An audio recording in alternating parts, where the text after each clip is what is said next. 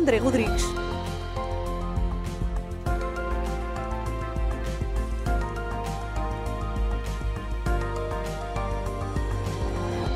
André, vamos falar de gripe, não é? Porque, bem, temos um, um pleno pico de mortalidade e temos urgências lotadas com casos de gripe.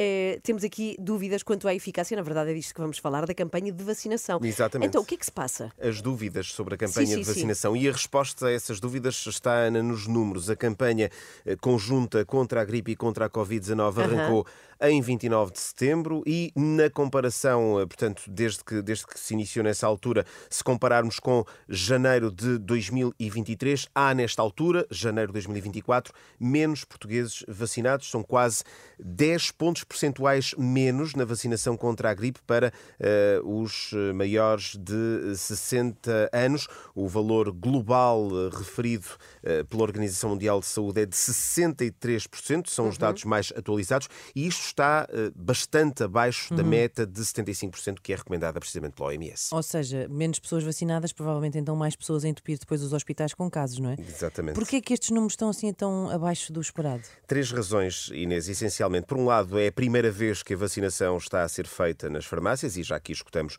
o antigo presidente do Colégio de Medicina Geral e Familiar da Ordem dos Médicos dizendo que a rede eh, não estará eh, propriamente preparada para dar resposta às solicitações. Por outro lado, são apontadas falhas de comunicação. Em anos anteriores, as pessoas eram convocadas para comparecer e serem vacinadas, agora já não o são.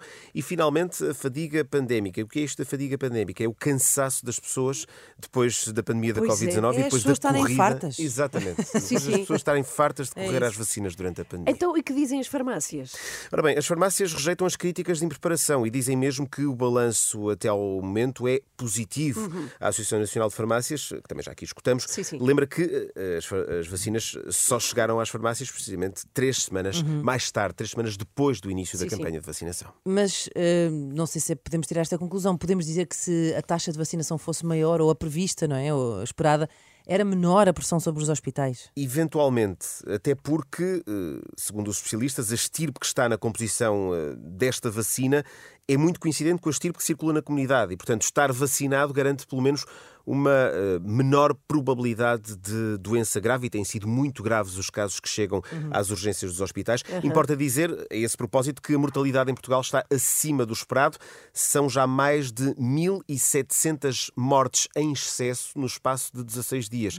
E na última semana, eh, de 1 a 7 de janeiro, eh, essa semana foi aquela em que ocorreram mais óbitos em praticamente 3 anos, o que abrange também uma boa parte do período da pandemia. Eu ia perguntar isso, ou seja, incluindo a Exatamente, Covid. 2021. Eh, 2021. André, importante saber, para quem ainda não foi vacinado, ainda pode ser. Pode, pode. E basta para isso dirigir-se a uma farmácia. e Os especialistas dizem que ao fim de 4 a 5 dias a vacina já Protege. garante proteção. Muito bem, muito obrigada e até já, Até André. já. O explicador fica no site da Renascença e também fica em podcast 20 para as 8 da manhã.